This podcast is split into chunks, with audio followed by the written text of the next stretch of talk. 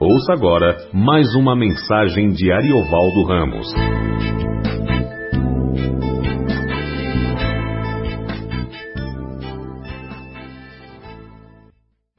Muito bom, graças paz. É, vamos para João, capítulo 3, a partir do verso 16.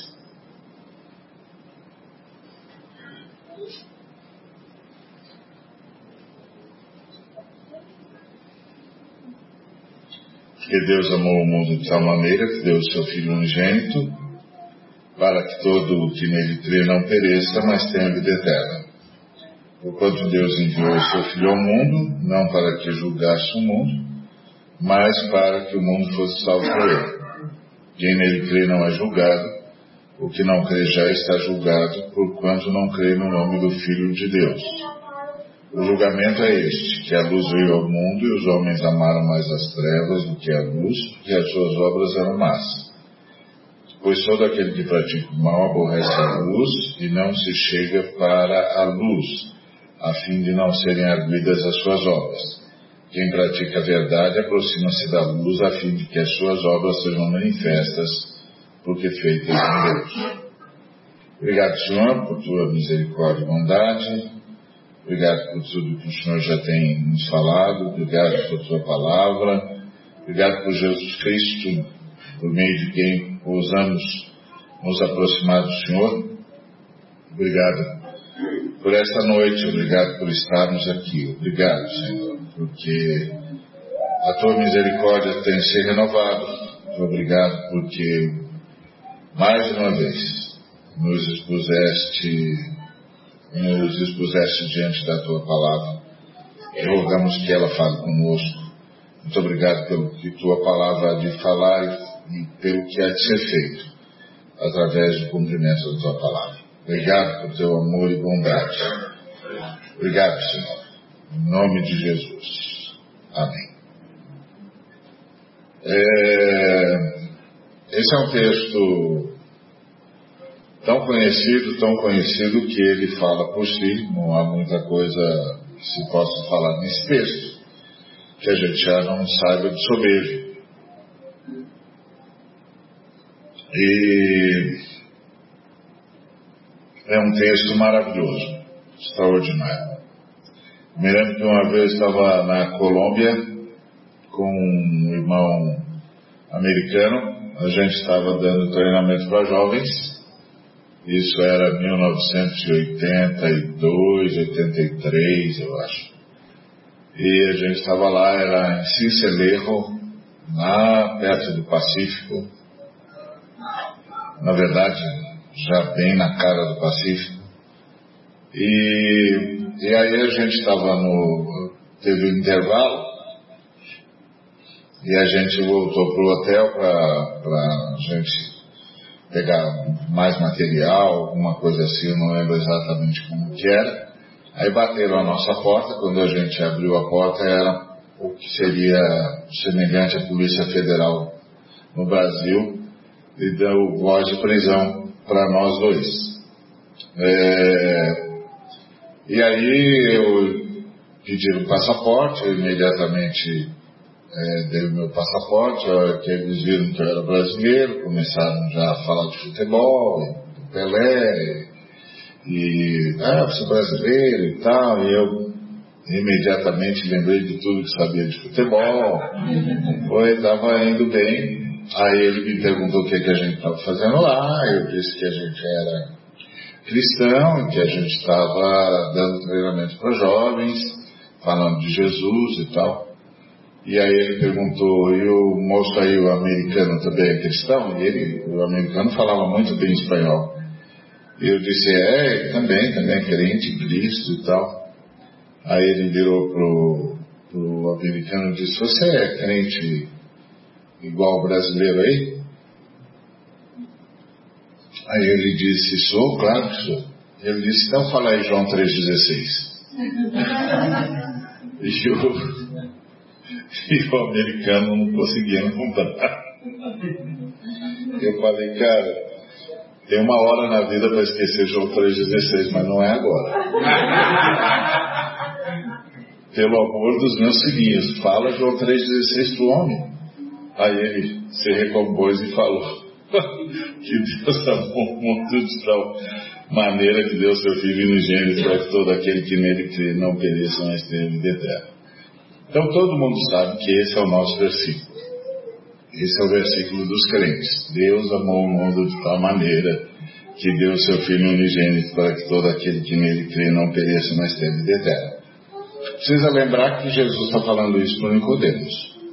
Isso aqui faz parte daquele diálogo com Nicodemos que nós começamos a ver no domingo passado. E, e ele está falando numa, numa, num nível de compreensão que o Nicodemos é capaz de alcançar.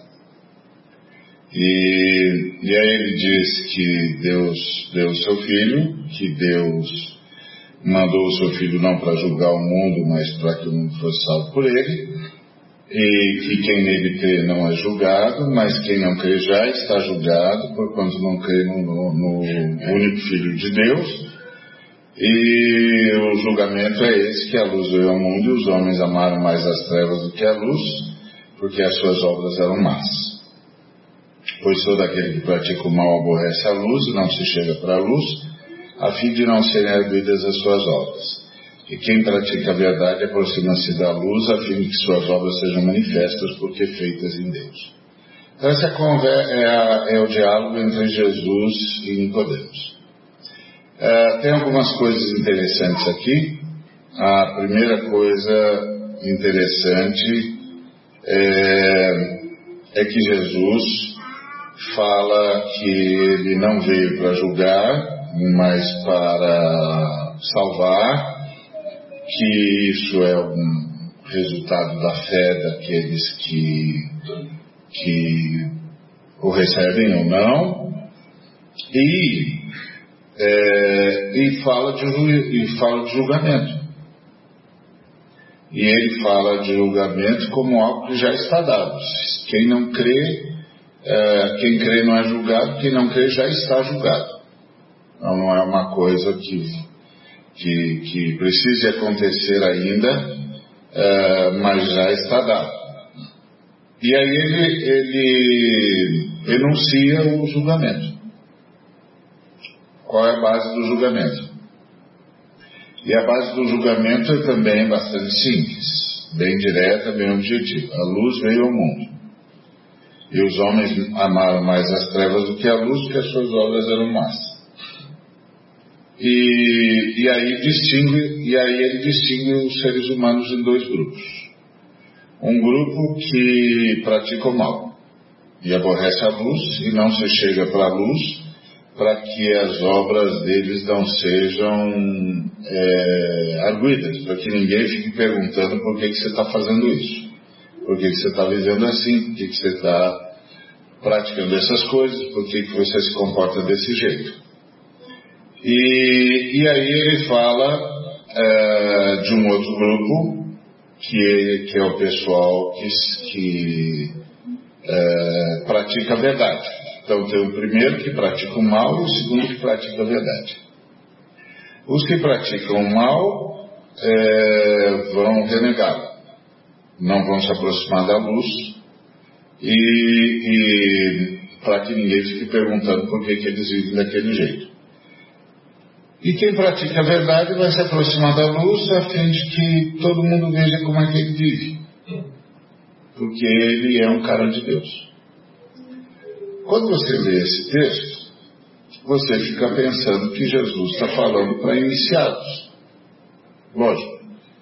Porque é, esse tipo de, de texto, no primeiro momento, não se, não se aplica ao ameríndio, por exemplo. O ameríndio não sabe o que é a verdade. É, não sabe o que é praticar a verdade, não conhece. Verdade é um enunciado. Ele não sabe quais são as obras dele que, que são feitas em Deus. Ele nem sabe de Deus. Isso não cabe, uh, não caberia, por exemplo, aos indianos. que eram já contemporâneos dos, dos judeus. Não sabem de Deus. Eles não sabem se as suas obras são feitas em Deus ou não, eles não sabem da verdade. Eles nem têm como praticar a verdade, eles não sabem. É, e, e, eles uh, só praticam o mal por, por, por, definição, porque não sabem a verdade, estão consumidos pelo mal. E isso aqui não caberia, por exemplo, para os chineses, que também eram contemporâneos já dos, dos judeus, então. Não sabem nada sobre a verdade, não sabem nada sobre, sobre a, a luz, não sabem é, que obras que são feitas ou não em Deus. Então, quando você lê esse texto, você pergunta: bom, o que é que Jesus está dizendo aqui? Porque ah, esse texto, como eu disse, é o texto mais conhecido entre nós, e todo mundo ouve a, a frase pá, que Deus amou o mundo de tal maneira que deixa o Filho para que todo aquele que não crê não pereça, tenha vida eterna. Pronto, já sei o que, que é. Eu sei o que é o mundo, eu sei o que é o Filho, quem é o Filho, é, eu sei o que é a vida eterna. Mas o que é que Jesus está falando aqui? E com quem que ele está falando?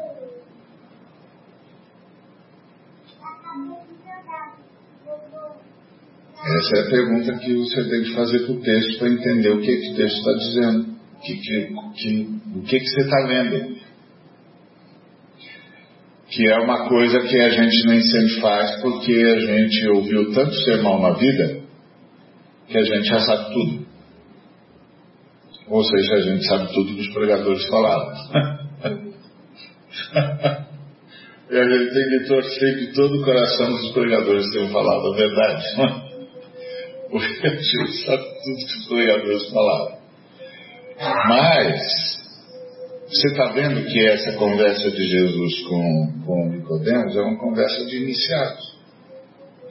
O, o Nicodemos certamente sabe do que, é que Jesus está falando quando ele fala em gente que pratica o mal e aborrece a luz, e não se chega para a luz para ninguém ficar perguntando para ele por que, que você vive desse jeito. Por que, que você faz essas coisas? e, é, e que ele e que tem um grupo de pessoas que pratica a verdade, então já sabe qual é a verdade. E que essas pessoas que praticam a verdade vão se aproximar da luz. Para que a, as obras dele sejam realmente manifestas. Então ele já, já era cara de Deus, se aproximou de Deus, porque todo mundo sabia eu sou de Deus. O que é que Jesus está dizendo? Jesus está, obviamente, fazendo uma, um juízo sobre Israel. Ele está falando com os principais dos, judeus. E na cabeça dos principais dos judeus, e na cabeça dos judeus, o mundo para o qual o Messias vem é Israel. É Israel. Você, você ter uma ideia disso daí, você tem de visitar Atos dos Apóstolos. Lá em Atos dos Apóstolos, no capítulo 10, você você tem a história da, do, do, da conversão de Cornélio. E aí, é, capítulo é, 11, versículo 11, é, capítulo 11, versículo 1, diz assim: Chegou ao conhecimento dos apóstolos e dos irmãos que estavam na Judéia que também os gentios haviam recebido a palavra de Deus. Quando Pedro subiu a Jerusalém, os que eram da circuncisão arguíram, dizendo: Entraste em casa de homens incircuncisos e comeste com eles. Ou seja, olha, olha o que você fez, seu Pedro. Olha o que você fez. Então Pedro passou a fazer-lhes uma exposição por ordem, dizendo: Eu estava na cidade de Jope orando e, num êxtase, tive uma visão em que observei descer um objeto como se fosse um grande lençol baixado do céu pelas quatro, quatro pontas e vindo até perto de mim. E ficando para dentro dele os olhos, vi quadrúpedes da terra, feras, répteis e aves do céu. Ouvi também uma voz que me dizia: Levanta-te, Pedro, mata e come. Ao que eu respondi de modo nenhum, Senhor, porque jamais entrou em minha boca qualquer coisa comum ou imunda. Segunda vez falou a voz do céu, ao que Deus purificou, não consideres comum. Isso sucedeu por três vezes e, de novo, tudo se recolheu para o céu. E eis que na mesma hora pararam junto da casa em que estávamos três homens, enviados de Cesareia para se encontrarem comigo.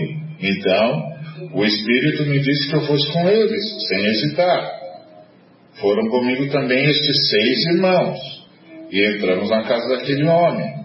E ele nos contou como vira o anjo em pé em sua casa que lhe dissera: Envia Jope e manda chamar Simão, por sobrenome Pedro, qual te dirá palavras mediante as quais serás salvo, tu e toda a tua casa. Quando, porém, comecei a falar, caiu o Espírito Santo sobre eles, como também sobre nós no princípio. Então me lembrei da palavra do Senhor quando disse: João, na verdade, batizou com água, mas vós sereis batizados com o Espírito Santo. Pois, se Deus lhes, lhes concedeu o mesmo dom que a nós nos otorgou quando cremos no Senhor Jesus, quem era eu para que pudesse resistir a Deus? Agora olha a frase. E ouvindo eles estas coisas, apaziguaram-se e glorificaram a Deus, dizendo: Logo, também aos gentios foi por Deus concedido o arrependimento para vida. Os judeus nunca entenderam que o mundo fosse o mundo. Eles sempre entenderam que o mundo eram eles. Então, quando Jesus disse Deus amou o mundo de tal maneira que deu o seu Filho unigênito para que todo aquele que nele crê não pereça, mas tenha vida eterna, é óbvio que ele estava falando do mundo como nós o entendemos. Tanto é que em Atos 10, 38, 10, Atos 10, o Senhor se derrama sobre os gentios. Então ficou claro, foi nesta vez, nesta vez, quando os, o Espírito Santo se derramou aos gentios, foi nessa vez que os irmãos judeus entenderam de fato o que é que Jesus estava dizendo quando falou o mundo. Porque até então, na cabeça deles, mundo era Israel. Eles achavam Israel. Quer ver mais uma, uma é, demonstração disso? Efésios, capítulo 1, ele, o Paulo diz assim, Paulo, apóstolo de Cristo Jesus, por vontade de Deus, aos santos que vivem em Éfeso e fiéis em Cristo Jesus. A graça a vós outros e paz da parte de Deus, nosso Pai, e do Senhor Jesus Cristo. E aí ele começa. Bendito Deus e Pai de nosso Senhor Jesus Cristo, que nos tem abençoado com toda sorte de bênção espiritual nas regiões celestiais em Cristo. Assim como nos escolheu nele antes da fundação do mundo, para sermos santos e irrepreensíveis perante ele, e em amor nos predestinou para ele, para a adoção de filhos, por meio de Jesus Cristo, segundo o beneplácito da sua vontade, para louvor da, da glória de Sua graça, que Ele nos concedeu gratuitamente no amado, no qual temos a redenção pelo Seu sangue, a remissão dos pecados, segundo a riqueza da Sua graça, que Deus derramou abundantemente sobre nós em toda sabedoria e prudência, desvendando-nos o mistério da Sua vontade, segundo o Seu beneplácito que propuseram em Cristo, de fazer convergir nele, na dispensação da plenitude dos tempos, todas as coisas, tanto as do céu como as da terra.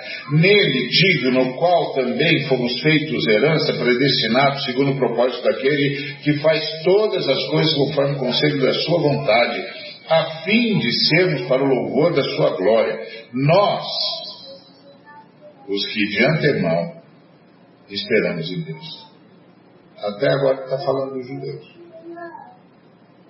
Aí ele complementa: Em quem também vós, depois que ouvistes a palavra da verdade, o evangelho da vossa salvação, tendo nele também crido, fostes selados com o Santo Espírito da promessa o qual é o penhor da nossa herança até o resgate da sua propriedade em louvor da sua glória. Ou seja, o Espírito Santo surpreendeu os apóstolos.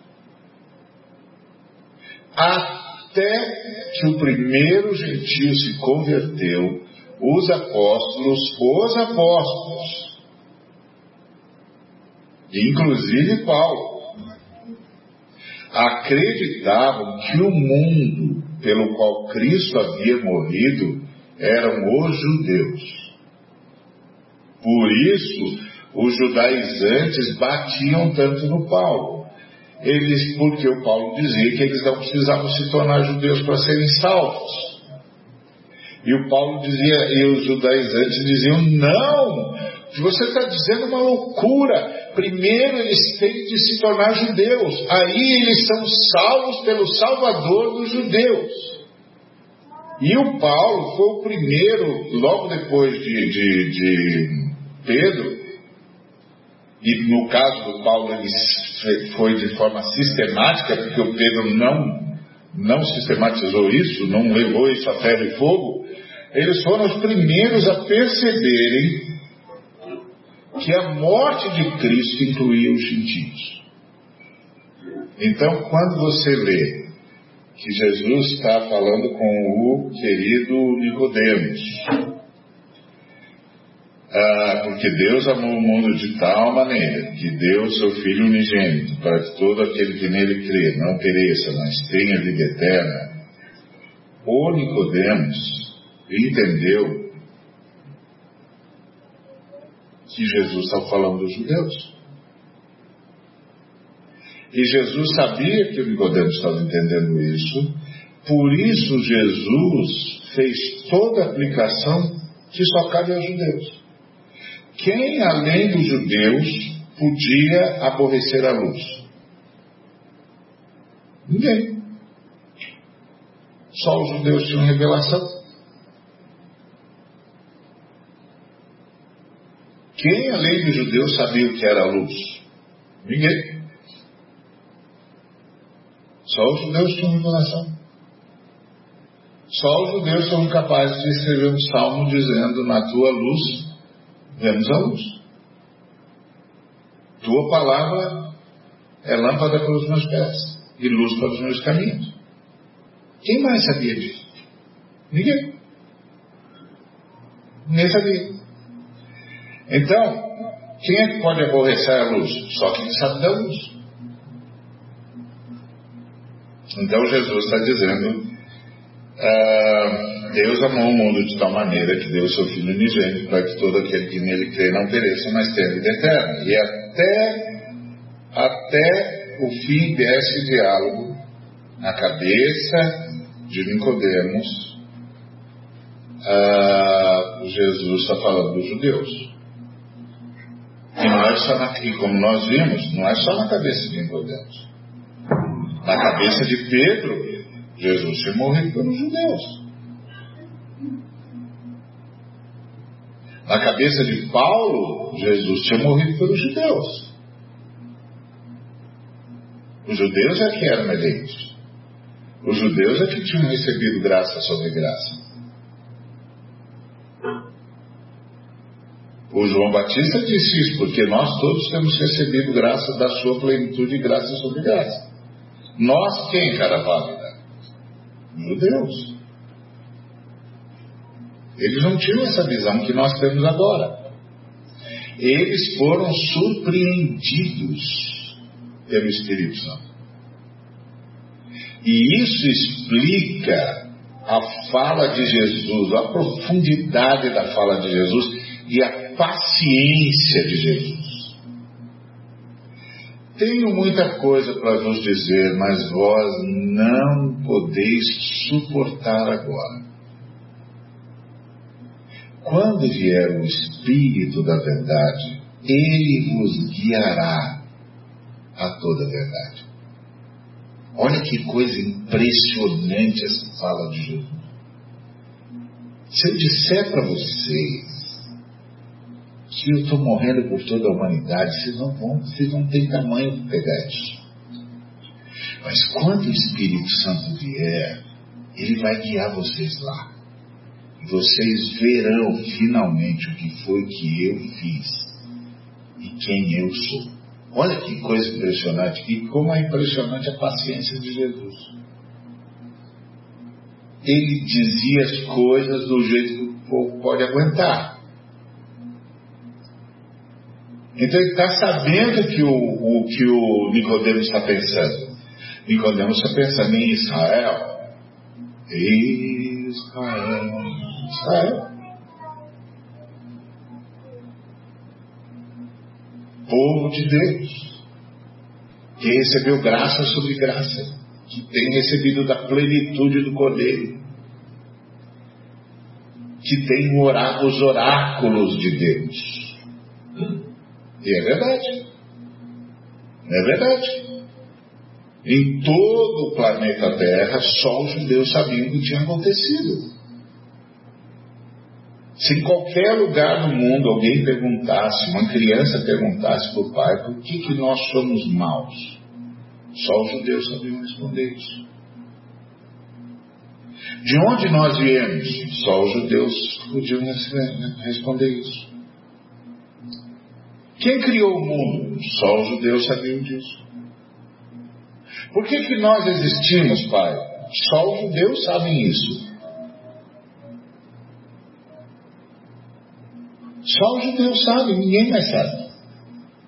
Os judeus têm os oráculos de Deus. Ninguém mais tem, ninguém mais sabe. E os judeus só contam para quem se circuncidar. E aí o cara não quer se circuncidar, não vem, meu filho. Não vem, não vai saber a verdade. Esquece. Você não pode nem ouvir a palavra de Deus. Você, só, você tem que circuncidar e ainda ficar no átrio dos gentios. Aí você ouve, pelo biombo. Só os judeus sabem. Por isso, quando Alexandre chegou em Israel, com os seus alfarrados, os seus filósofos, ele encontrou uma outra cultura, uma cultura capaz não só de resistir, de resistir à cultura helênica, como capaz de expor a ridículo a cultura helênica. Porque quando os gregos abriam seus filósofos, os hebreus abriam seus profetas. Está escrito: Assim disse o Senhor. Os outros estão perdidos em politeísmo, paganismo. Só os judeus sabem, há um só Deus. A comunidade santa é o único Senhor. Ninguém mais sabe. Então, quando o Senhor Jesus diz, porque Deus amou o mundo de tal maneira que deu o seu Filho unigênito, para que todo, que, todo que nele crê não pereça, mas tenha vida eterna, na cabeça do Nicodemos. O mundo é Israel. E Jesus não o corrigiu. Jesus disse: Olha, Deus enviou o seu filho ao mundo não para que julgasse o mundo, mas para que o mundo fosse salvo por ele.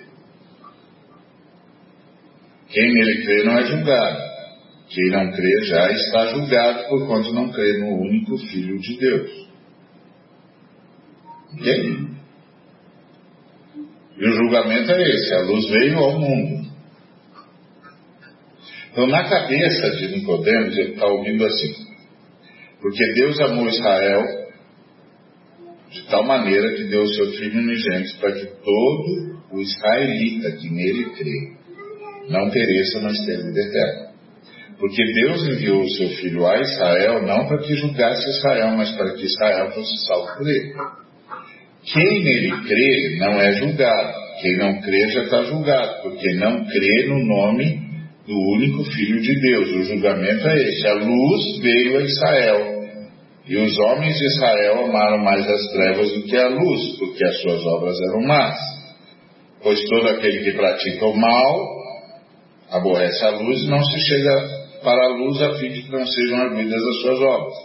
Quem pratica a verdade, quem dos israelitas pratica a verdade, segue a lei, entende o que Moisés ensinou, vive como Moisés admoestou, então ele se aproxima de Jesus, ele vai se aproximar da luz, para que fique claro que ele é de Deus. Então, já tem um conhecimento prévio aqui, que o gentio não tem.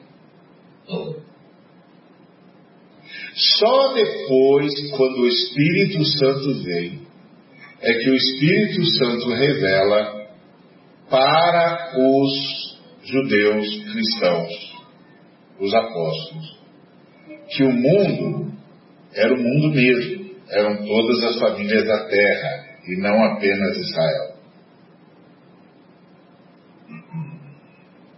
Bom, e aí a gente sabe que o juízo de Israel se deu na rejeição de Israel a, a, a Jesus e que o juízo dos gentios se dará também a partir do fato de que os gentios vão sendo apresentados à luz. E é por isso que o apóstolo Paulo vai ter todo aquele trabalho de dizer que Deus também trabalha através da consciência, porque os que sem lei viveram sem nem serão julgados. Por que, que ele está tendo todo esse cuidado? Porque ele é um judeu. E se você e eu não entendemos isso, a gente não consegue ler o Novo Testamento. Porque o Novo Testamento é um livro escrito por judeus, com exceção dos livros de Lucas. E mesmo Lucas escreve contando a história dos judeus. E escreve a partir da lógica, dos, da lógica que os judeus conheciam. Porque a fé cristã é uma fé judaica. Nós seguimos um judeu. Que reinterpretou Moisés e que disse para o mundo todo: Eu sou o cumprimento da lei de Moisés. Tudo que foi escrito foi escrito a meu respeito. Eu sou o Alfa e o Ômega, o princípio e o fim. Eu sou o Filho de Deus. Foi de mim que as Escrituras falaram. Se você não pega isso, você, você fica aqui lendo e pensando com categorias gregas. Você vai dançar. Porque aqui não tem nada de Atenas, só tem de Jerusalém. Como disse Tertuliano, o que, que há entre Atenas e Jerusalém? Nada. Nada. Então, muito bem. O que é que Jesus disse? Jesus disse que Deus amou o mundo. Como os judeus entenderam isso? Os judeus entenderam isso como Israel. Por isso os discípulos viraram para Jesus certa feita e disseram: E nós,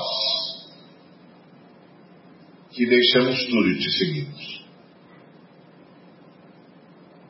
Aí o Senhor disse: Vocês que deixaram tudo e me seguiram, vocês terão cem vezes mais irmãos e irmãs e pais e mães no reino de Deus. Então, na cabeça dos judeus, o tempo todo era isso. E quando Jesus disse aos discípulos: Fiquem em Jerusalém, até que do alto sejais revestidos do poder, porque João, na verdade, batizou com água, mas, mas, o Filho de Deus batiza com o Espírito Santo. Qual foi a pergunta dos discípulos? Será, porventura, nessa época, que restaurarás o reino a Israel? Ó, olha a cabeça dele. Ele só está pensando em Israel até agora. Aí Jesus disse: Não vos compete saber tempos e épocas que o Pai reservou para sua exclusiva autoridade. Não vos compete, mas recebereis poder ao descer sobre vós o Espírito Santo e sereis minhas testemunhas, tanto em Jerusalém como em toda a Judéia, Samaria e até os confins da terra. Então, eles não tinham entendido. Oh, você viu que nós lemos em Atos 11. Atos 11, olha a frase, olha a frase extraordinária de Atos 11. É, os, os discípulos dizem assim, primeiro Pedro diz assim, ah, quando, porém, comecei a falar, versículo 15, caiu o Espírito Santo sobre eles, como também sobre nós no princípio. Está falando do, Pentecostes. Então me lembrei da palavra. Oh, olha a frase, gente. Olha que frase é essa aqui.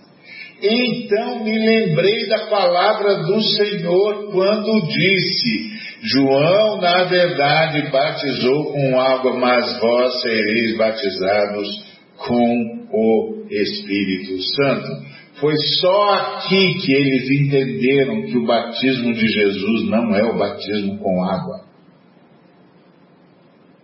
E tem muitos de nós que ainda não entendeu. Quando Paulo diz há um só Senhor, uma só fé, um só batismo, tem irmãos que dizem, é o batismo por imersão. Não, meu filho, é o batismo com o Espírito Santo, porque Jesus não batiza com água, Jesus batiza com o Espírito Santo, e a igreja só batiza com água as pessoas a quem Jesus batizou com o Espírito Santo. E nós chamamos isso de novo nascimento. Se o sujeito não nasce de novo, a gente não batiza ele. Porque a gente só tem autoridade para batizar aqueles que nasceram de novo. Portanto, que foram batizados com o Espírito Santo. Por isso que a igreja primitiva esperava até três anos para batizar um sujeito para ver se realmente o fruto do Espírito aparecia na vida dele. Se ele passava a ser bondoso, benigno, a cuidar dos pobres. Aí eles dizem, ó, ele se converteu mesmo. O Espírito Santo foi derramado sobre ele mesmo. Então ele pode ser batizado. Hoje nós não fazemos mais assim, a gente dá um cursinho e confia no que o cara está falando. Você crê em Jesus? Creio. Reconhece Ele como seu Senhor e Salvador? Reconheço. Então, mediante seu testemunho, eu te batizo. Porque nós voltamos a acreditar que o batismo é com água. Mas o batismo é com o Espírito Santo, que é o penhor da nossa salvação. quem não tem o Espírito Santo não vai ser salvo.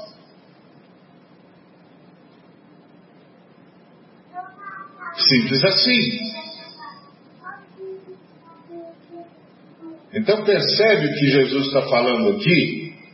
E que só aqui em Atos 11 já tinha mais ou menos 25 anos de igreja já, quando Cornélio se converteu. Imagina! Eles levaram 25 anos para entender que Jesus batiza com o Espírito Santo e não com água. E nós já estamos há dois mil anos e não entendemos. Olha, eu vou te contar, hein? É de lascar esse negócio.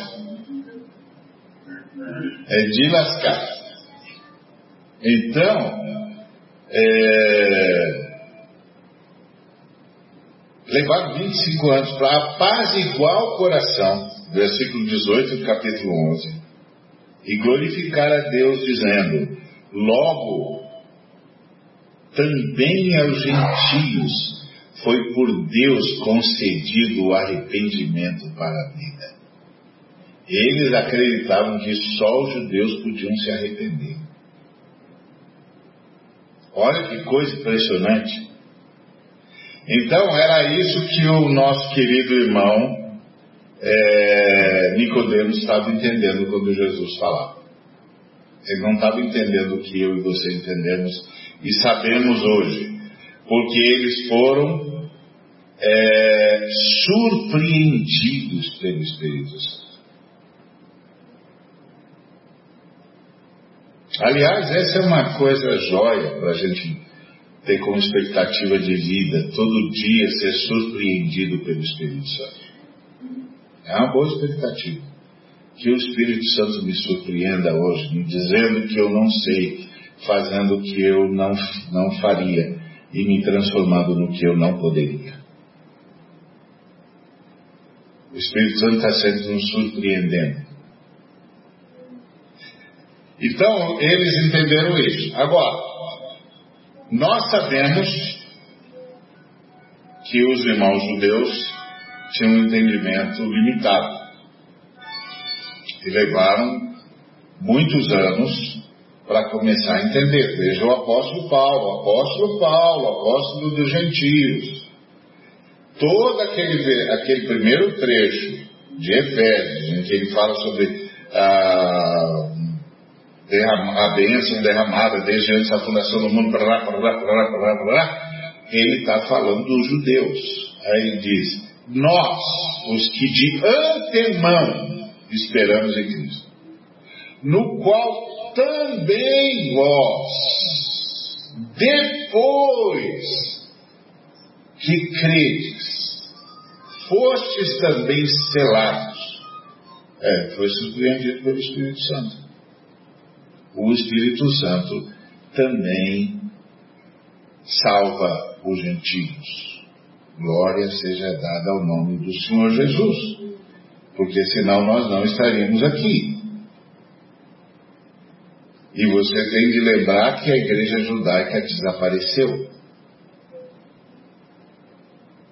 Perderam o contato com a igreja gentílica e nós nunca mais soubemos deles, a não ser ah, uma lenda, um mito ou uma coisa que se dizia pelo século V da igreja cristã, de que os judeus, ah, quando souberam que os irmãos da Judéia, ah, quando souberam, viram o Marechal Tito chegando, o General Tito chegando para invadir Jerusalém, entenderam que aquela era o cumprimento da profecia do Senhor que tinha dito quando virdes o abominável da, de, da desolação no lugar onde ele não deve estar, quem estiver no lugar que estiver, fuja.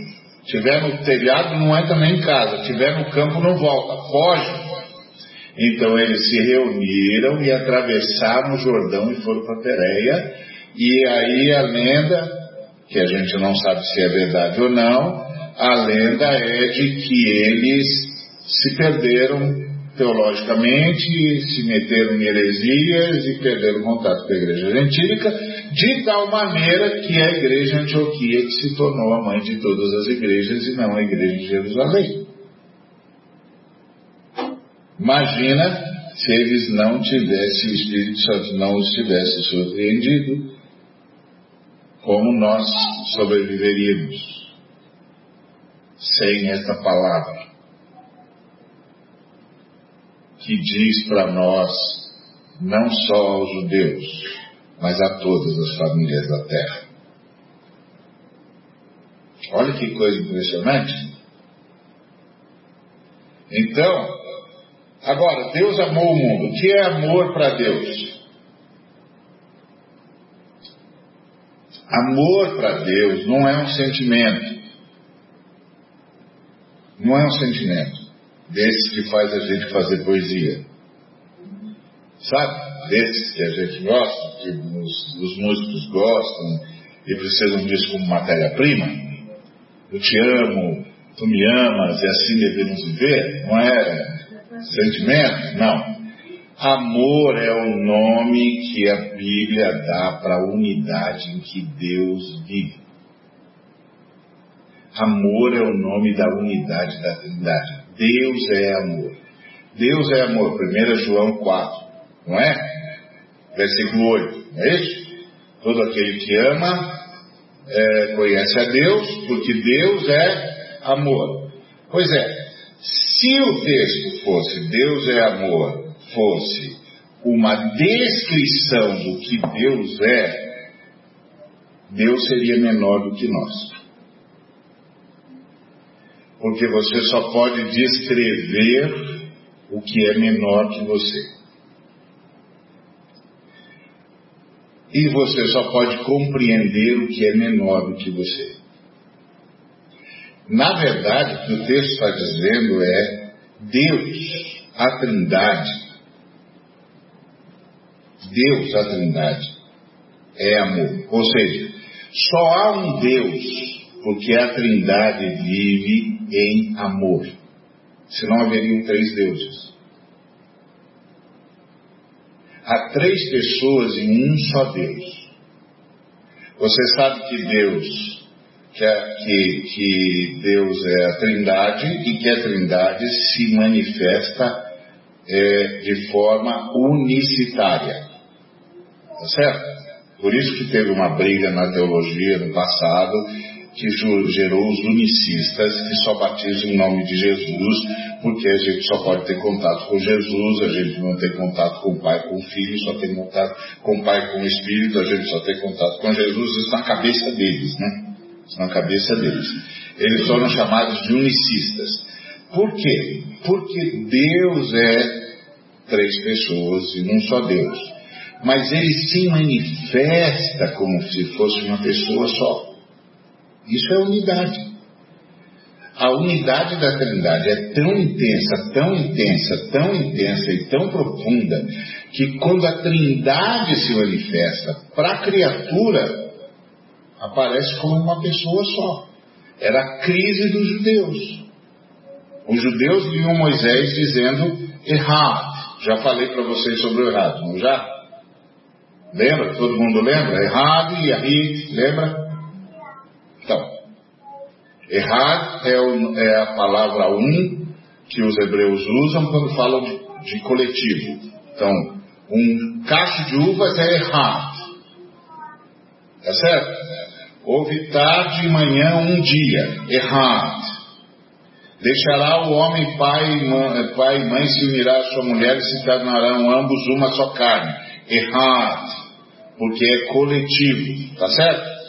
Quando mais de um é um só errado. E eles têm uma palavra para peça única que é Yahid. Um copo, Yahid. Um lápis, Yahid. Mais um cacho de uvas, errado. Uma só carne, errado. Um só Deus, errado. Ouve, ó Israel, o Senhor nosso Deus é único, errado. É uma comunidade. Deus é uma comunidade distinta e só reconhecível como tal. Errad, comunidade. Por isso Elohim, plural de Deus. Elohim, nosso Deus, é Errad. É uma comunidade mas que se manifesta unicitariamente, ou seja, todo mundo que tem contato com ele tem contato com um, não com três. Por isso os judeus não sabiam o que, que, que é isso. Só nós cristãos viemos a saber quando João e Jesus nos, e o Espírito Santo nos revelaram. João falou: ninguém conhece a Deus, o Deus unigênito que está no seio do Pai é quem o revelou.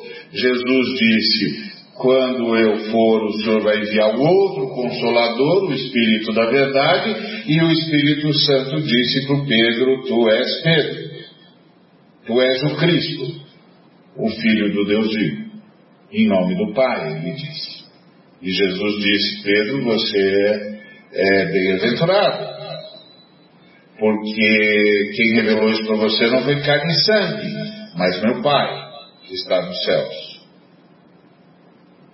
Porque só é possível saber quem eu sou se o Pai me revelar, se o Pai revelar. E o Pai revelou a Pedro, tu és o Cristo, o Filho do Deus vivo. Então nós sabemos que em Deus há três pessoas. Três pessoas num só Deus que se manifesta unicitariamente. Então Moisés ouviu uma voz só, Abraão ouviu uma voz só, Jacó ouviu uma voz só, mas o, o Moisés disse Errar e disse Elohim e não ela. Elohim é plural. Elohim, o nosso Senhor, é errado. É uma comunidade. Só que essa comunidade se manifesta unicitariamente. Então, só ouvir uma voz, só ver uma pessoa, e vai ser sempre assim. Tá certo? Então, quando o texto diz Deus, está falando a trindade. A trindade é a unidade é amor. Então, quando o texto diz que Deus amou o mundo de tal maneira, olhando da perspectiva da unidade, significa porque Deus quis tanto trazer o mundo à unidade com Ele, que deu seu Filho unigênito. Deus, a Trindade, Deus, a Trindade, deseja tanto ter-nos na unidade que deu seu Filho unigênito para que todo aquele que nele crê não pereça, mas tenha vida eterna. Os judeus pensavam que Deus só desejava os judeus, mas o Espírito Santo revelou que Deus deseja todos os homens.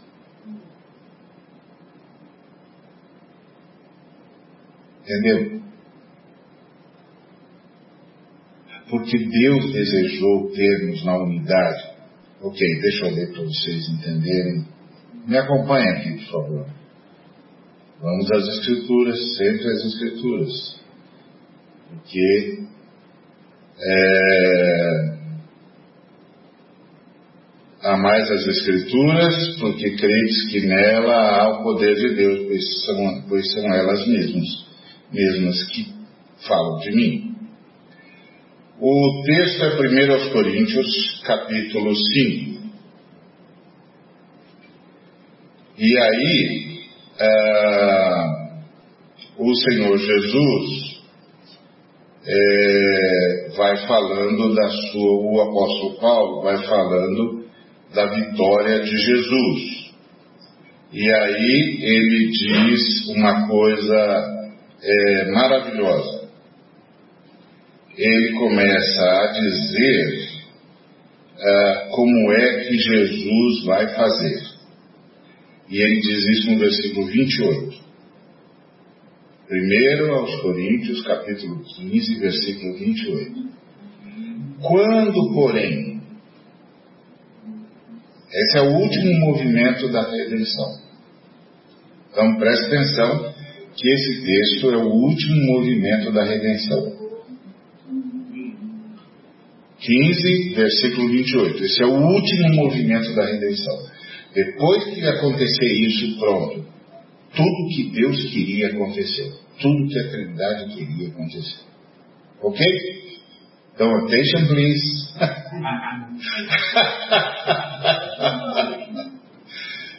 Quando, porém, todas as coisas lhe estiverem sujeitas, então o próprio Filho também se sujeitará àquele que todas as coisas lhe sujeitou, para que Deus seja tudo em todos, a unidade. Deus desejou tanto esse momento de ser tudo em todos, que deu o seu Filho unigênito para que todo aquele que nele crê não pereça, mas tenha a qualidade de vida necessária para poder participar dessa unidade. Entendeu? Você vê onde é que Jesus botou você?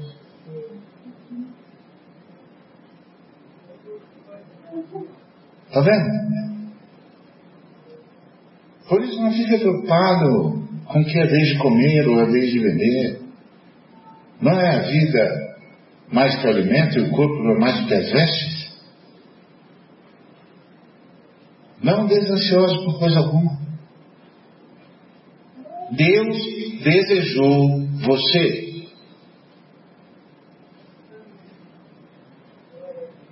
Deus quis tanto ter cada um de nós nessa unidade que deu o seu Filho unigênito para que todo aquele que nele crê não pereça, mas tenha vida eterna. E vida eterna é uma qualidade de vida. Vida eterna não é igual a eternidade. Eternidade é ausência de tempo. Eternidade não é medida de tempo. Eternidade não é medida de tempo. Certo? Quando o texto diz de eternidade a eternidade tu és Deus, não está falando de medida de tempo. O que, que ele está falando? A Trindade vivia onde? Fora do tempo, na eternidade. A eternidade decidiu o quê? Criar. O que, que a Trindade criou? O homem. E o homem está onde? No tempo. Então tem um interregno aqui. O tempo passou a existir. Então tem a eternidade passada e a eternidade futura. A eternidade futura não é futura do tempo, é o tempo vai acabar. Vai acabar. Vai acabar. Entendeu? O tempo vai acabar. Então, de eternidade a eternidade. Tu és Deus.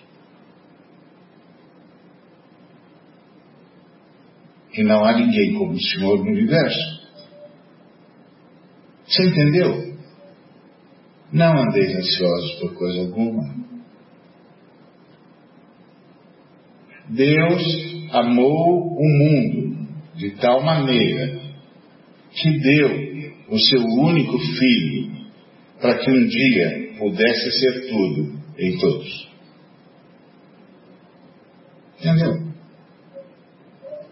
Está ficando claro para os irmãos o que é o Evangelho de nosso Senhor e Salvador Jesus Cristo, o Filho de Deus.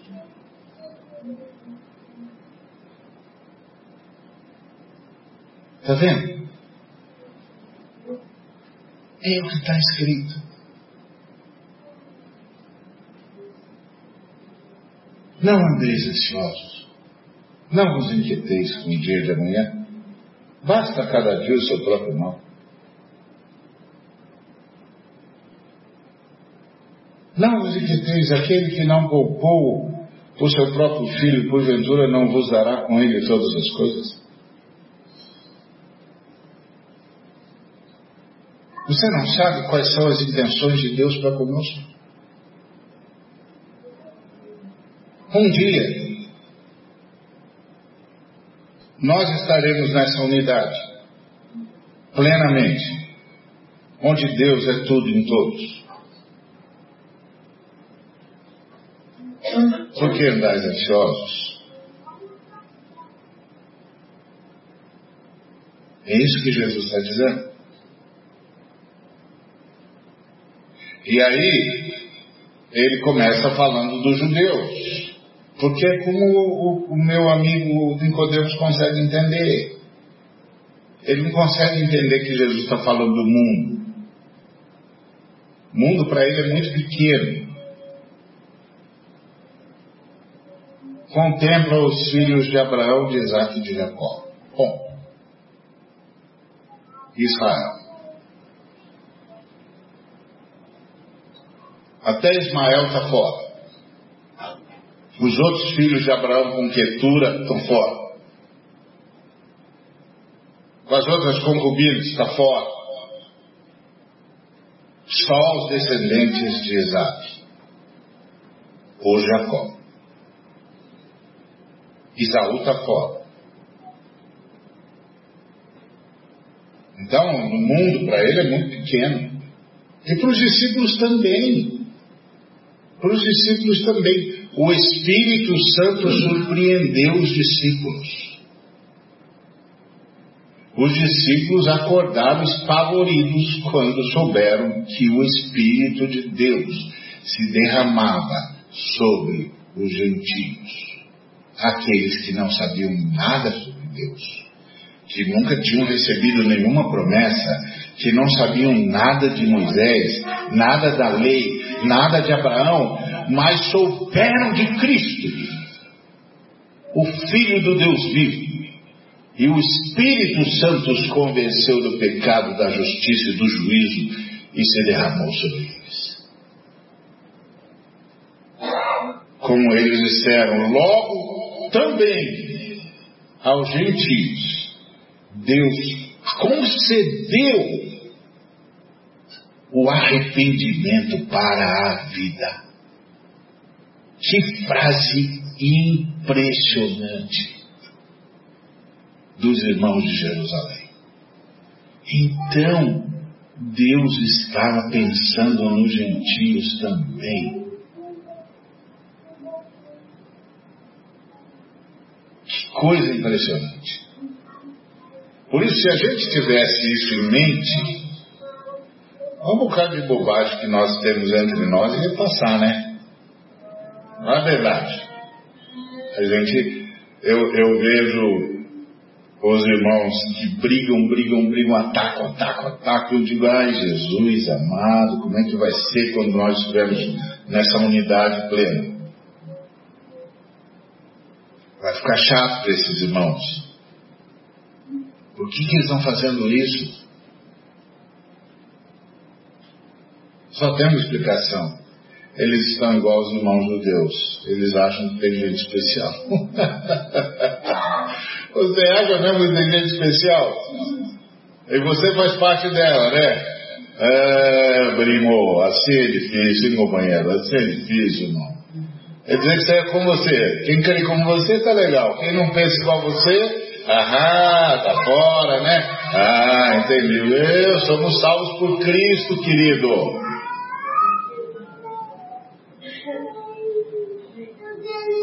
Por Cristo, querido. Quer dizer que se eu não penso igual a você, eu sou do diabo. E quando eu oro em línguas, eu sou de quem? E quando eu prego, eu sou de quem? E quando as pessoas se convertem, eu sou de quem?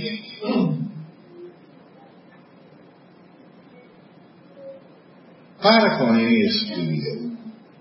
Para com isso.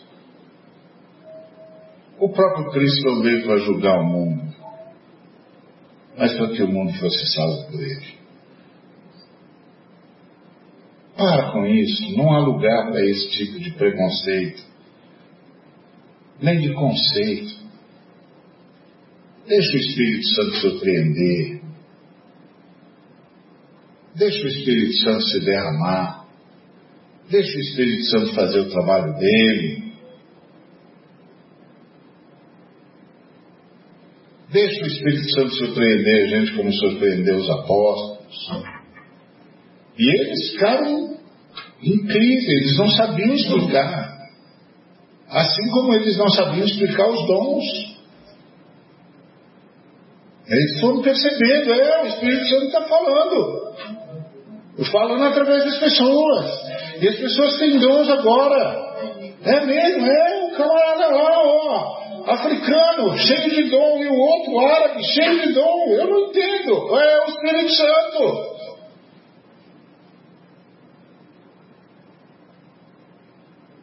É o Espírito Santo que entende exatamente o que a Trindade quer. Reunir todos nessa unidade em que Deus, a Trindade, é tudo em todos. É para lá que nós indo. É extraordinário, não é? Então, vamos ler de novo, que a gente sempre soube. Porque Deus amou o mundo de tal maneira que deu o seu Filho unigênito, para que todo o que nele crê não pereça, mas tenha a vida eterna. Ficou claro esse versículo agora? Vida eterna não é uma vida sem fim, não é tipo, não é tempo. Eternidade não é tempo, eternidade é ausência de tempo. Então Deus vivia fora do tempo, continua fora do tempo, mas agora tem tempo. Por isso Deus é onisciente. A Trindade vive fora do tempo. Então o tempo é criação. Então presente, passado e futuro estão sempre diante da Trindade. Não há nada que a Trindade não saiba. Aí alguém vai dizer, ah, então quer dizer que o que a gente vai fazer a Trindade já sabe. Já. Então não é uma questão de arbítrio. Por que não? Porque a Trindade já sabe. Oh, meu amigo, a Trindade já sabe o que você vai fazer. Mas é você que vai fazer. Não muda nada. A Trindade já sabe o que você vai fazer. Mas é você que vai fazer. Você não vai fazer porque a Trindade determinou você vai fazer porque você tem arbítrio. E por isso que você pode ser julgado. Porque você tem arbítrio. Não foi porque a Trindade determinou. Senão a Trindade seria a mãe do pecado. Não. A Trindade sabe o que você vai fazer. A Trindade sabe como vai interferir. Mas é você que vai fazer. No princípio, criou Deus os céus e a terra. E todas as coisas foram feitas segundo o propósito de Deus. Sem que Deus tivesse de solapar o arbítrio humano. Mas, sua soberania, ele interferiu tantas vezes quantas foi possível e foi necessário. E tudo se fez conforme tinha de ser feito, para a sua honra e para a sua glória. Porque Deus é eterno. Ele não precisou consultar ninguém. Não precisou destruir o arbítrio humano. Ele interferiu onde precisou interferir. Levou-nos à conversão. E tudo que tinha de ser feito se fez sem que os seres humanos perdessem o arbítrio. Por isso os seres humanos vão ser julgados. Creio em Deus Pai, Criador dos céus e da terra, e em Jesus Cristo, um só, seu Filho, nosso Senhor, que nasceu da Virgem Maria, que foi julgado e condenado sob o posto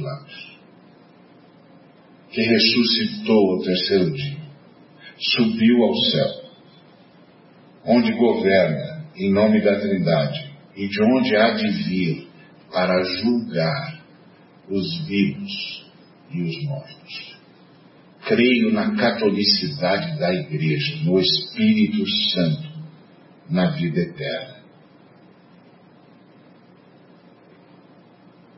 É o credo dos apóstolos. Certo? Então, a primeira coisa que ele diz é que os judeus, e é o que interessava para o Nicodemos, como é que vai ser? Ele diz, vai ser assim. Todos de vocês que praticam o mal, que já hoje são desobedientes a Moisés, que já vivem do jeito que quer, que não está nem aí com, a, a, com Moisés, nem com a vontade de Deus, e que são hipócritas, vocês não virão. Esses de vocês não virão. Por isso que o Senhor dizia o tempo todo para os fariseus, hipócritas, as suas obras são más. Vocês não se aproximam da luz porque vocês não querem que seja revelado o que vocês fazem e como vocês vivem.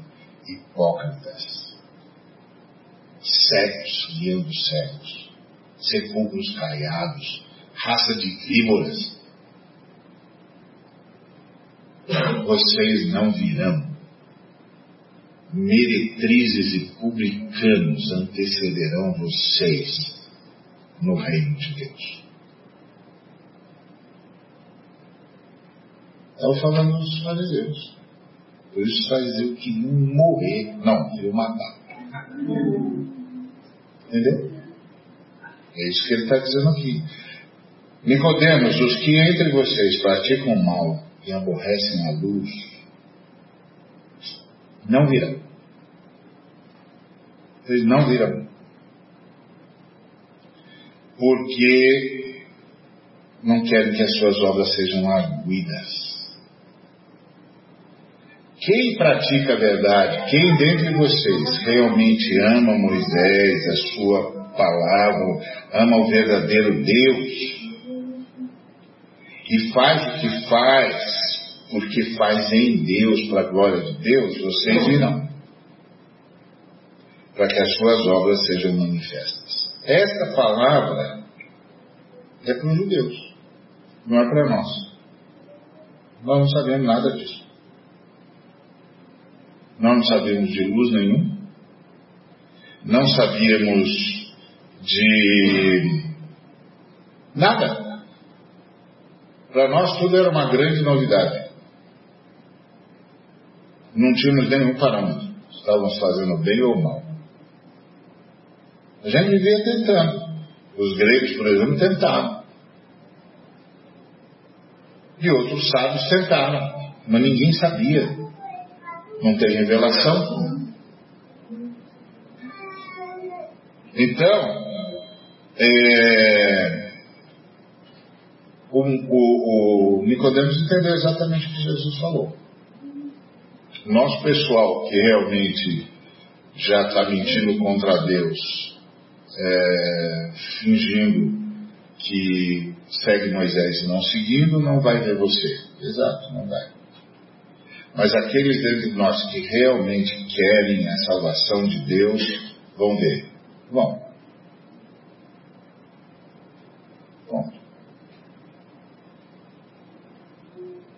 E aí cumpria o quê? A palavra de João Batista. O que, que João Batista disse? Ele vos batizará com o Espírito Santo e com fogo. Fogo é juízo.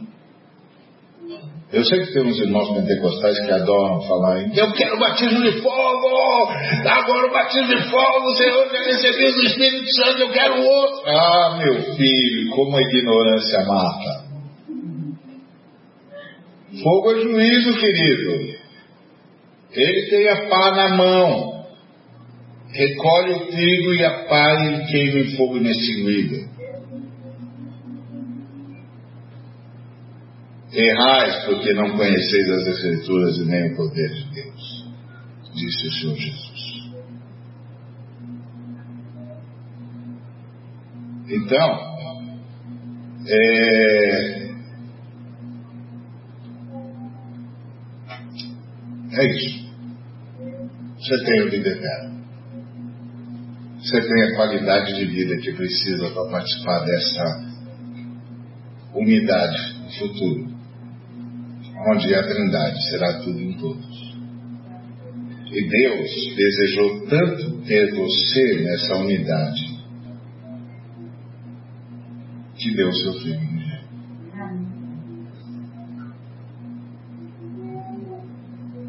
Deus desejou tanto ter você naquele dia, em que Deus finalmente, a Trindade finalmente será tudo em todos. É impressionante, as Escrituras são extraordinárias. Engraçado que no, na, na, na bênção apostólica, que nós vamos invocar daqui a pouquinho, diz assim: a graça de nosso Senhor Jesus Cristo, o amor de Deus, não o amor do Pai, o amor de Deus e a comunhão do Espírito Santo. Então, se a gente traduzir a partir dessa noção que nós temos do amor, a bênção apostólica é que a graça de nosso Senhor Jesus Cristo, a unidade da Trindade, e a consolação e comunhão do Espírito Santo seja com cada um de vocês, com todo o povo de Deus. Olha que coisa maravilhosa. Olha que texto extraordinário. Como essa palavra é palavra de Deus. Só tem uma explicação. O Espírito Santo inspirou isso aqui. Não tinha como o ser humano buscar isso. Não tinha como. É muito profundo, é rico demais. É extraordinário. É o, o amor de Deus, a unidade de Deus, querendo nos ter lá. E isso é o que há de mais profundo e que para nós cristãos é o verdadeiro significado mesmo da palavra amor, porque na verdade, quando nós dizemos para o irmão, eu te amo em Cristo, o que eu estou dizendo, eu quero ter com você a unidade que há na Trindade e que Cristo tornou possível a nós. Não é rico um negócio desse? Fala a verdade. Fala a verdade. A gente não pode diminuir algo tão maravilhoso assim e transformar isso numa bobajada em busca de recompensas terrenas. Essa é a riqueza do Evangelho. As boas novas de nosso Senhor e Salvador Jesus Cristo. Quem crer será salvo. E vai participar dessa unidade é extraordinário, não é? Então que João 3,16 ganhe para você uma dimensão maior. E que todas as vezes que você se lembrar, que nós nos lembramos, que Deus amou o mundo de tal maneira que deu seu Filho unigênito, para que todo que nele crê não pereça, mas tenha vida eterna. Você e eu nos lembremos que perecer é ficar fora da unidade. E que vida eterna é uma qualidade de vida, fruto do derramamento do Espírito Santo, por causa da morte e da ressurreição de Jesus, que nos torna habilitados por graça a participar da grande unidade, onde Deus será tudo, em todos. Então, se eu e você estamos nisso, e estamos por ato gracioso da Trindade, não temamos coisa alguma. Foi o que disse o grande apóstolo da gente. Quem pode nos separar da unidade com Deus? Será tribulação? Angústia? Enfermidade? Perseguição? Espada? Morte? Quem nos separará da unidade que agora há entre nós e a eternidade?